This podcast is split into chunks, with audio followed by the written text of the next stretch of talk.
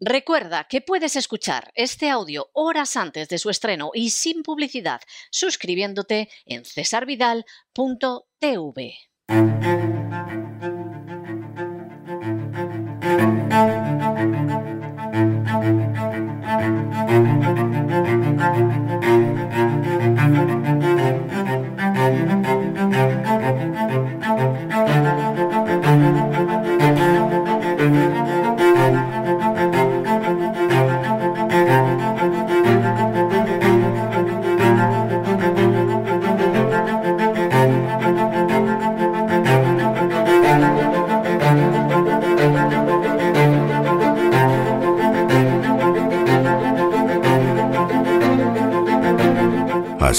España, con César Vidal y Lorenzo Ramírez.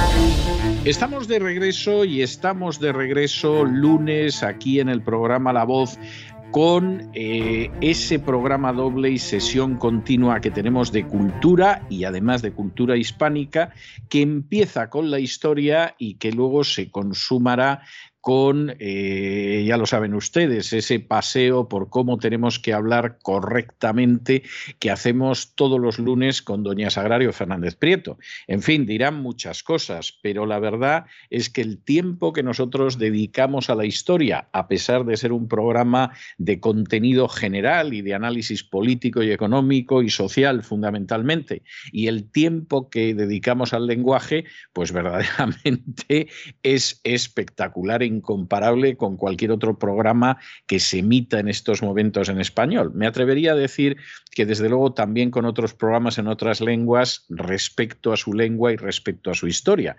Pero efectivamente es así, estamos muy contentos de este programa doble y sesión continua que ofrecemos todos los lunes al empezar la semana a la gente para que conozca mejor la lengua española, para que conozca mejor la historia. Y por cierto, ya que estoy diciendo lo de la lengua española, permiten, permítanme que les cuente una anécdota. Y es que sabemos que desde hace años, todos los días, hay algunos millares de personas en Rusia que nos escuchan cosa que nos llamó mucho la atención en su momento, porque no podíamos entender cómo escuchaban un programa en español. Nos acabamos enterando de que escuchaban el programa porque había profesores de español que decían que el programa había que escucharlo porque era el programa con el mejor español que se podía oír en la radio. Desde luego muchísimo mejor que los propios programas dedicados a difundir el español en Radio Nacional de España. Bueno, no vamos a decir que ese juicio sea infalible, ni mucho menos, sabemos que es así, pero desde luego sí indica hasta qué punto siempre hemos querido ofrecer un producto depurado y que esa depuración no solo pasara por, por, la economía, por la política, por el análisis social, sino también por la cultura. Nosotros seguimos en Hispania, que todavía no es España, y como siempre en ese viaje que realizamos todos los lunes, a mi lado, ya lo oían ustedes conteniendo las carcajadas, está don Lorenzo Ramírez. don Lorenzo, muy bienvenido de nuevo, que hace nada que nos hemos separado. Encantado, César, como siempre, un abrazo a todos esos rusos y a todos los que nos escuchan de prácticamente de todo el globo. Mandarles un abrazo. Eh, porque la verdad es que tenemos oyentes en, muchos sitios. Y pues nada, vamos a. Corea del Norte, que, que, ah. que, de hecho parece que es nuestro oyente más fiel, es un señor de Corea del Norte. Yo no sé si es un espía o. o será Cao de Venos. Será de a saber, pero, pero a mí me llama mucho la atención que efectivamente desde hace ya varias temporadas tenemos un oyente en Corea del Norte que no se pierde un programa. Pues que, que, se lo ponga con auriculares, ¿eh? que se lo ponga con auriculares ese programa Bueno, no creo yo que de todas formas en, China, eh, perdón, en Corea del Norte haya mucha gente que, se entere de estas cosas. Bueno, eh, nos quedamos el último día anunciando que hoy íbamos a hablar de lo que había sucedido con el cristianismo desde que llegó Pablo. Santiago vimos en su día que jamás se pasó por aquí por España, eso es una invención medieval que hay que reconocer que éxito ha tenido, pero base histórica ni la más mínima como vimos en, en su momento, pero llegamos hasta ese Pablo que poco antes de morir cumple con ese deseo que él expresa en la epístola a los romanos de llegar a Hispania.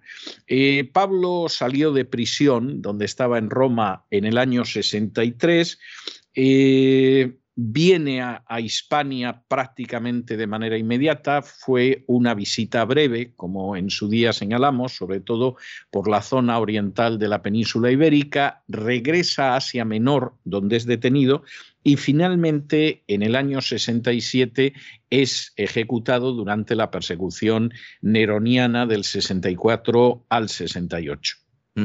Convencionalmente se habla de diez grandes persecuciones contra el cristianismo, aparte de luego algunas persecuciones locales y parciales, pero la verdad es que esto es algo que habría que matizar mucho hubo una persecución neroniana de la que no tenemos ninguna noticia de que afectara realmente a España, es decir, eh, a fin de cuentas, pues las comunidades que había en España eran comunidades muy pequeñitas, fundadas por Pablo de Tarso y posiblemente no se vieron afectadas, a diferencia del gran golpazo que sufrió, por ejemplo, la comunidad de Roma.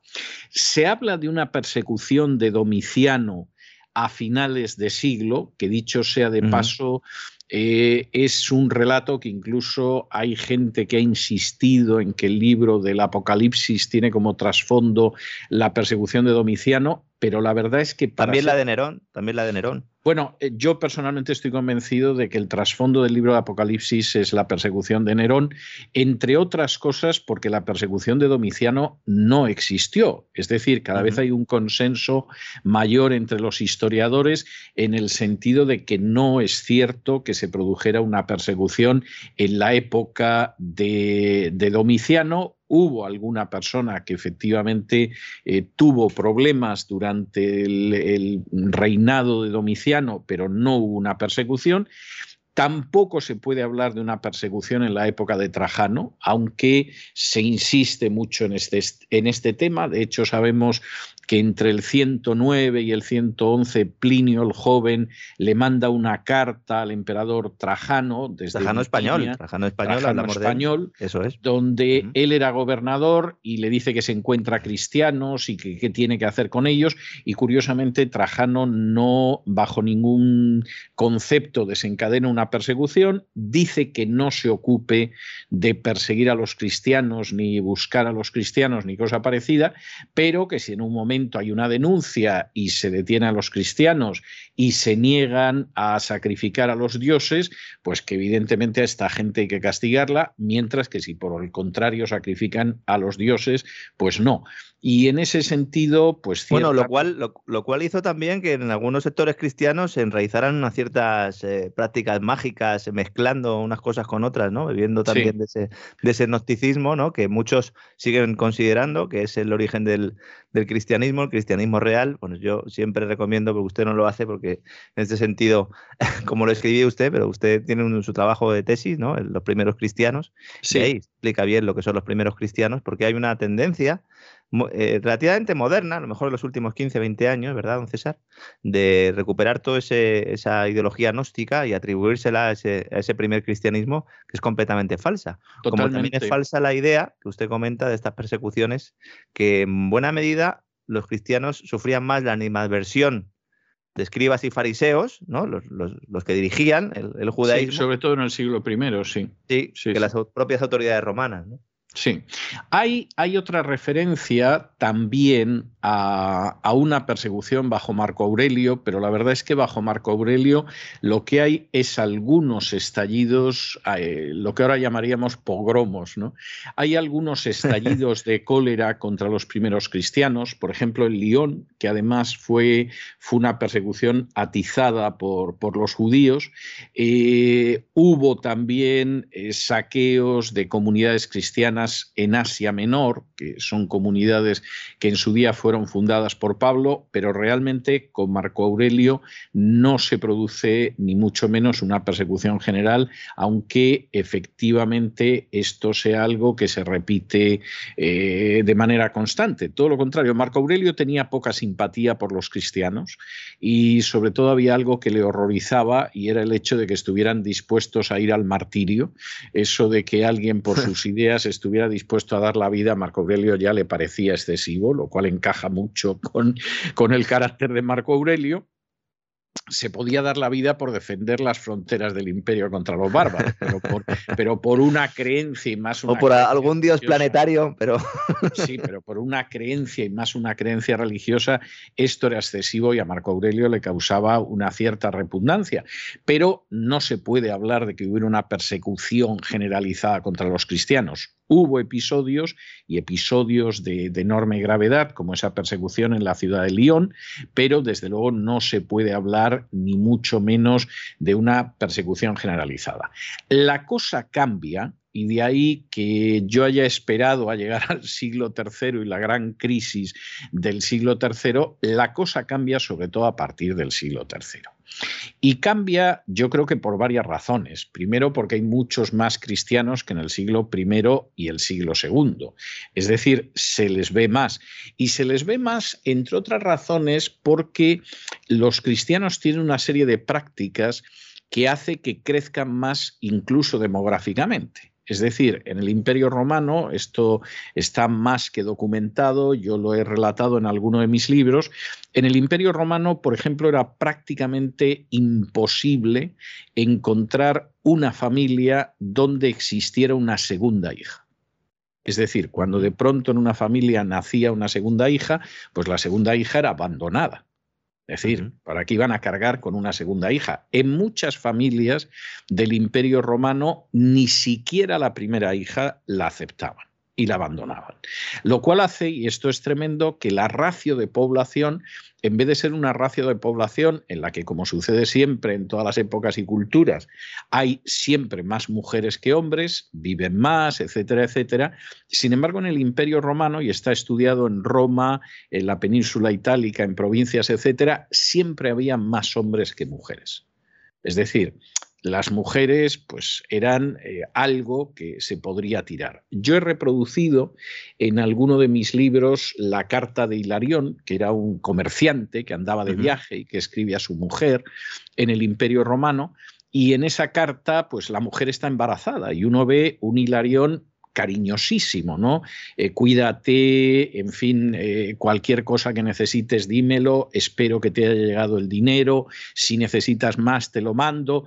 O sea, es un esposo amantísimo y en un momento determinado dice, bueno, y cuando nazca la criatura, si es niño, consérvalo y si es niña, desembarázate de ella. Y de pronto uno dice, caramba, sería muy buen esposo, pero vamos, tenía la idea de la época de que efectivamente, pues si nacía una niña, quítatela de encima, que eso es una carga que, que no tenemos por qué soportar. Eso no sucedía entre los cristianos. Con lo cual, evidentemente las familias cristianas eh, tenían más niñas y en general tenían más niños, porque no se desembarazaban de ellos, no los abandonaban. Pero es que esto hacía que, tuvieran cierto estatus, pero ya no solo, eh, claro, es que en el mundo pagano la, situación era la siguiente, es decir, la que usted acaba de plantear ahora. Y realmente las mujeres en el cristianismo han gozado de un estatus muy superior al que tenían en ese mundo pagano, a pesar de lo cual, en la actualidad, cuando se hace revisionismo histórico, se mira hacia atrás y se, dice que las mujeres durante el cristianismo eh, pasaban a un segundo plano. Todo lo contrario. Bueno, yo creo que en el cristianismo primitivo efectivamente hay un gran avance, eso se colapsa en la Edad Pero Media. empezando por el Nuevo Testamento. Uno claro, el Nuevo Testamento y están las mujeres, están tal, claro, le acompañan y no hay ningún problema. Es decir, yo estoy seguro de que más de un obispo diría, bueno, esto del Nuevo Testamento habría que cambiarlo, ¿no? Eh, no puede ser. porque lo que vino después no era eso, ¿no? claro, claro. Tenga usted en cuenta que en el capítulo 16, que es el último capítulo de la carta a los romanos, cuando Pablo envía saludos a gente que hay en Roma, casi el 50% son mujeres y prácticamente la totalidad son mujeres que tienen algún ministerio eclesial. Sí, es decir, efectivamente. Lo cual es algo llamativo. Bueno, y Jesús se pasa todo el Nuevo Testamento diciéndole, diciendo a los apóstoles, oye, me queréis dejar, ¿eh? que, también son personas que la dignidad del ser humano, básicamente, de todos los seres humanos. Es así. Eh, eh, y junto a esto, pues añada usted que los cristianos además se casaban más tarde. Porque claro, llegaron a la conclusión de que contraer matrimonio con niñas no era plan. Es decir, todo el mundo que no suele tener ni idea de la cultura clásica, que tenía grandes luces, pero que también tenía tinieblas muy profundas, pero como la gente no conoce la cultura clásica, pues lo ignora. Pero claro, te habla del matrimonio de niñas en el Islam, que es una aberración, y lo es ciertamente, pero eso sucedía en la antigua Roma. Es decir, cuando uno ve testimonios de los matrimonios de Cicerón, de otros personajes importantes, pues se casaban con niñas de 12, 13 años. Con las que habían sobrevivido, porque en algunos casos había infanticidio femenino directamente. Efectivamente. Y la ley de las 12 tablas establecía como la edad mínima para que se casara una mujer los 10 años de edad. Es decir, hay niñas que tienen ya la primera menstruación en los 10 años, pues con esta te podías casar.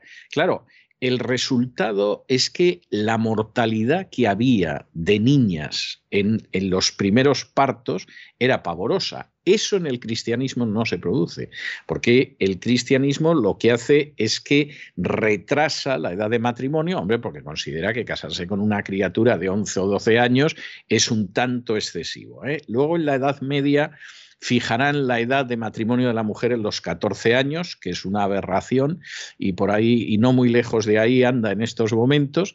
No sé si se aplicará el Código de Derecho Canónico, pero, pero sigue por ahí con el resabio medieval, pero en ese cristianismo primitivo no es ahí. Bueno, en la medida en que no matas a tus hijos, es terrible decir esto, pero es así, en que eh, te comportas con las mujeres con una dignidad que no se las lleva de este mundo, pues tener un parto con 12 años. Con las viudas también, porque las viudas... las eh, viudas también, que se las cuidaba. Efectivamente. Y en la medida en la que también había gente que se convertía, eh, pues evidentemente el cristianismo llega al siglo III con una cierta presencia. Y lo que sucede es que eh, los cristianos se encuentran en la situación ideal en la que, ideal entre comillas, en la que se encontraban los judíos durante la Edad Media. Es decir, son una minoría extraña, son una minoría que está en medio de nosotros y son la minoría ideal para cargarles las culpas de lo que pueda suceder. Igual, el desastre que además estaba produciendo, porque había un desastre económico, como hemos ido contando en los últimos días, un desastre social, los extractores del imperio, los bárbaros en las puertas, etcétera, etcétera. Efectivamente. Y entonces, claro, ¿qué es lo que sucede? Pues igual que en un momento determinado, en la segunda mitad del siglo I, se produce el incendio de Roma y Nerón dice, pues le, cargamos la culpa a los cristianos y evitamos decir que lo que queríamos era ampliar Roma y acabar con ciertos barrios y de pronto se nos fue la mano con la tea y, en fin, la culpa es de los cristianos, pues con Septimio Severo sucede igual. Es decir, ese Septimio Severo que llega al poder en el 193 y está hasta el 2011, pues en un momento determinado aprovecha el odio hacia los cristianos que es muy evidente. En el año 202 promulga una ley que prohíbe la difusión del cristianismo y del judaísmo. Y seguramente no es la primera ley anticristiana y es muy posible, por lo que aparece en las fuentes, que Nerón promulgara una ley anticristiana, mm. pero la primera de la que conservamos el texto es precisamente de Septimio Severo y apenas Septimio Severo pues eh, decide que aquí no se puede extender ni el cristianismo ni el judaísmo, porque estos son unos locos monoteístas, ateos, como decían los romanos, porque claro, no creían en los dioses, pues hay una serie de explosiones de persecución en Cartago, en Alejandría, en Corinto y en la misma Roma. Mm, no se podría hablar de una persecución general en el sentido de que en todo el imperio eh, acabaran con los cristianos, pero no cabe la menor duda de que hay estallidos a lo largo del imperio y son estallidos que acaban siendo sangrientos. En ese sentido, con incendios, incendios de iglesias, violaciones, asesinatos, etcétera.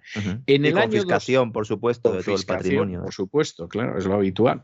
En el año 235, Maximino, que es un emperador tracio, decide ir también a por los cristianos y sobre todo por la gente que de alguna manera está a cargo de la dirección de las comunidades cristianas. Y efectivamente es una persecución que parece que estuvo muy centrada en lo que sería la dirección de las comunidades cristianas, pero evidentemente es una persecución clarísima en este sentido.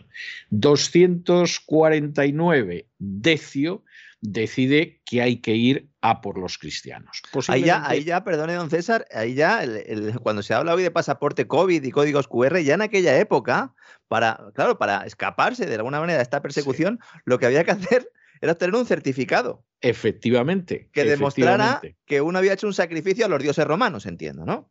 Efectivamente, es así. Esto se llamaba el libelus. Es decir, eso es, el libelus. Tú te eh, ponías la vacuna, quiero decir, tú sacrificabas a los dioses que te había dicho el Estado y entonces te daban un certificado, el libelus, que lo que sucedía es que te quitabas de problemas y te quitabas de malas situaciones, etcétera, etcétera. Y se abrió un debate y decían, a ver, ¿qué hacemos con los que no han comprado el certificado? ¿Eh? Y en algunas iglesias no entraban. O sea, cuidado. ¿eh? Sí, sí, sí, sí. Y claro, el, problema, eso ha sido más reciente, ¿eh? pero el, ejemplo está muy bien traído. Bueno, ¿qué es lo que pasó? Pues evidentemente hubo gente que obtuvo el certificado. Esto es cierto, esto no, no es un paralelo, esta es una realidad. O sea, hubo cristianos que dijeron, bueno, vamos a ver, esto es un acto clarísimo de idolatría, pero bueno, es un acto que cometes una vez, te dan el certificado, te dan el libelus y a otra cosa mariposa. no necesitas ningún booster ni nada. Y no necesitas otra cuestión, ¿no? Y efectivamente, pues desde enero del 250 que Decio publica el edicto hasta el año 251 poquitos meses antes de su muerte, pues ahí se vivió un periodo de casi dos años, mira tú qué casualidad en el paralelo histórico, donde el que no tenía el libelus efectivamente lo pasó muy mal. Y por cierto, claro, cuando esto acaba, la pregunta es qué hacemos con los que en un momento determinado pues fueron grandes apóstatas. Es decir, qué hacemos con esa gente que en un momento determinado pues lo que ha sucedido es que ha decidido que bueno, que me den el libelus. ¿Eh? O sea, yo aquí eh, quemo un poquito de incienso delante de la estatua del emperador, que me den el libelus y que no me creen problemas y, y todo lo demás. Bueno, pues lo que pasa en última instancia, obviamente, y esto está muy claro, es qué hacemos con esta gente. Y esto plantea un problema. ¿Y qué deciden en la mayoría de los casos? Pues en la mayoría de los casos, pues deciden que a esta gente, pues pelillos a la mar, la carne es débil y que se les readmita a todos en el seno del cristianismo, lo cual iba a traer eh, problemas serios porque había gente, como sería el grupo de los donatistas, que dirían, no, hombre, no, usted no puede admitir a la gente así como así. O sea, esta gente hay una dificultad y se inclinan ante la estatua del emperador y le queman ustedes incienso y luego resulta que como si no hubiera pasado nada.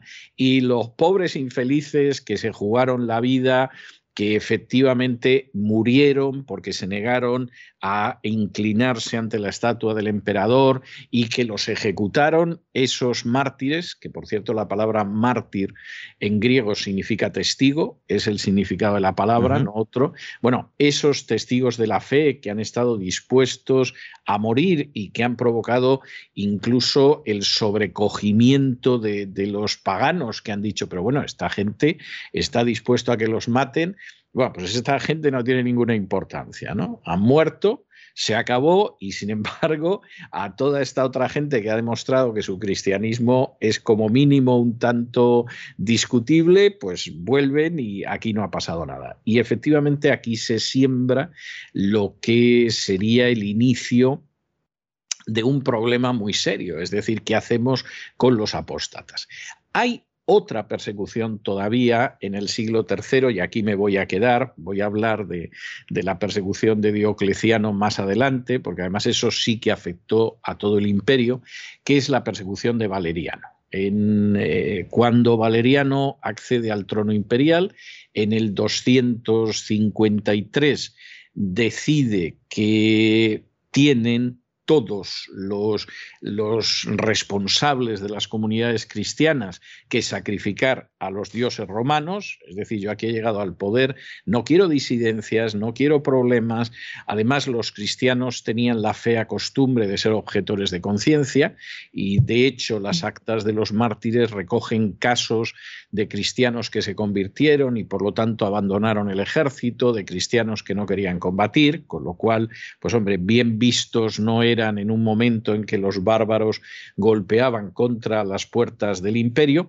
y en el año 257 eh, eh, Valeriano ya decide que aquellos que no sacrifiquen a los dioses van a ser desterrados, van a ser exiliados. En el año 258, y visto que esto parece que no conmueve mucho a la gente, deciden que efectivamente se ejecute a la gente que se niega a sacrificar a los dioses romanos. empezaron por el clero, ¿no? Primero, sí, sí. pena de muerte, y luego ya dijo, no, no, eh, a, todo el mundo, ¿no? Y de hecho, esta es una de las épocas con más mártires, ¿no? La, de este Efectivamente. Hay, hay, obispos importantes, como era el caso de Cipriano en Cartago, como era el caso de Sixto en Roma, que pagan con la vida. Sixto el Papa. Eh, eh, bueno, todavía no se llamaba papa, pero, pero sí, lo que, lo que dentro de la lista de papas se diría que era. Está, está en la lista, ¿no? Exactamente, Liber Pontificalis del siglo VII, nada menos, ¿no? Pero, pero efectivamente sería así. Y hay, de hecho, hay toda una descripción de la época donde se habla de cómo finalmente lo que empieza golpeando a obispos, presbíteros, bueno, pues acaban siendo jóvenes y ancianos, doncellas y mujeres de mayor edad, soldados y civiles, etcétera, etcétera. Y aquí efectivamente la persecución fue una persecución en la que se ejecutó a mucha gente. Bueno, en algunos casos se limitaban a azotarlos, en otros casos, en vez de la pena de flagelación, que no era ninguna tontería en el derecho romano, lo que sucedía era que a la persona la quemaban, en otros casos, si era ciudadano romano, la decapitaban, pero lo cierto es que aquí sí que se produce una situación eh, verdaderamente seria. Sería el hijo y sucesor de Valeriano, Galieno, quien finalmente mm, revocó estos edictos y que los revocó porque efectivamente consideró que creaban un malestar dentro del imperio que en absoluto quedaba eh, compensado con el hecho de que hubiera cristianos que se inclinaran ante las imágenes de los dioses. Y curiosamente, eh, vamos a ver, al final de, de, muchas de estas cuestiones, pues los restos que nos han llegado son escasos, pero curiosamente, curiosamente, en los papiros de Osirrinco, que es un conjunto de papiros que nos han sido tremendamente útiles para determinar, por ejemplo, el griego, para determinar cómo eran las transacciones comerciales, para determinar cómo era la vida de familia, es decir, en última instancia, en muchos casos son documentos de todo tipo que nos permiten hacer un corte dentro de la sociedad del Imperio Romano de aquel entonces. Concretamente, hay una orden de arresto contra un cristiano del 28 de febrero febrero del año 256. Es decir, nos ha quedado esa orden en la que se ordena que a ese cristiano hay que detenerlo, hay que arrestarlo y va a ser juzgado por el simple hecho de ser cristiano. Eh, yo creo que Galieno, perdone, Galieno, el hijo del emperador, que además el, Valeriano lo primero que hizo el, fue nombrar a su hijo sucesor. O sea, tenía claro, ¿no?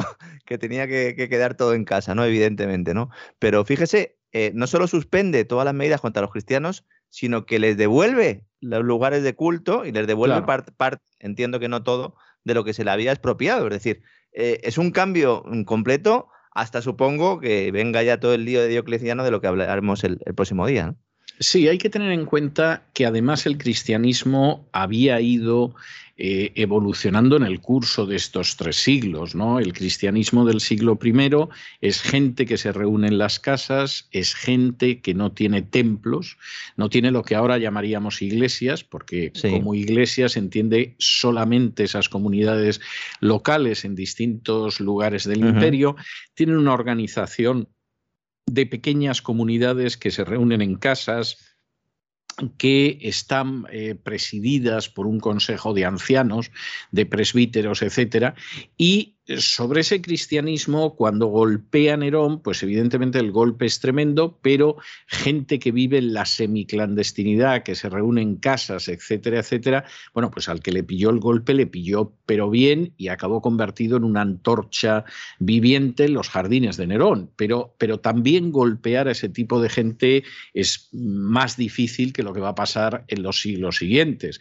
Eh, ya a partir del siglo II aparece la idea de una organización monárquica, es decir, de un obispo por encima de los presbíteros, que eso era algo que no existía en el siglo I, con lo cual golpear a ese obispo que estaba sobre los presbíteros, como hemos visto que pasó en alguna de las persecuciones, pues evidentemente fue muy claro y fue muy fácil y además los cristianos se ven más. Es decir, de esa pequeña gente que se reunía clandestinamente en un momento determinado hasta en catacumbas, es decir, en cementerios para no llamar la atención, efectivamente, a gente que ya a finales del siglo II, eh, más bien a inicios del siglo III, pues tienen lugares públicos en los que se reúnen, pues evidentemente ha habido un paso, se les nota más, se les ve más, son un porcentaje mayor de la población y se pasa de esas explosiones ocasionales de persecución, como pudo haber en la época de Trajano o en la época de Marco Aurelio, pues a unas situaciones en las que efectivamente los golpes son mayores y, bueno, eh, aquí lo que tenemos que ver es qué hacemos con esta minoría. Es decir, ¿qué pasa con esta minoría?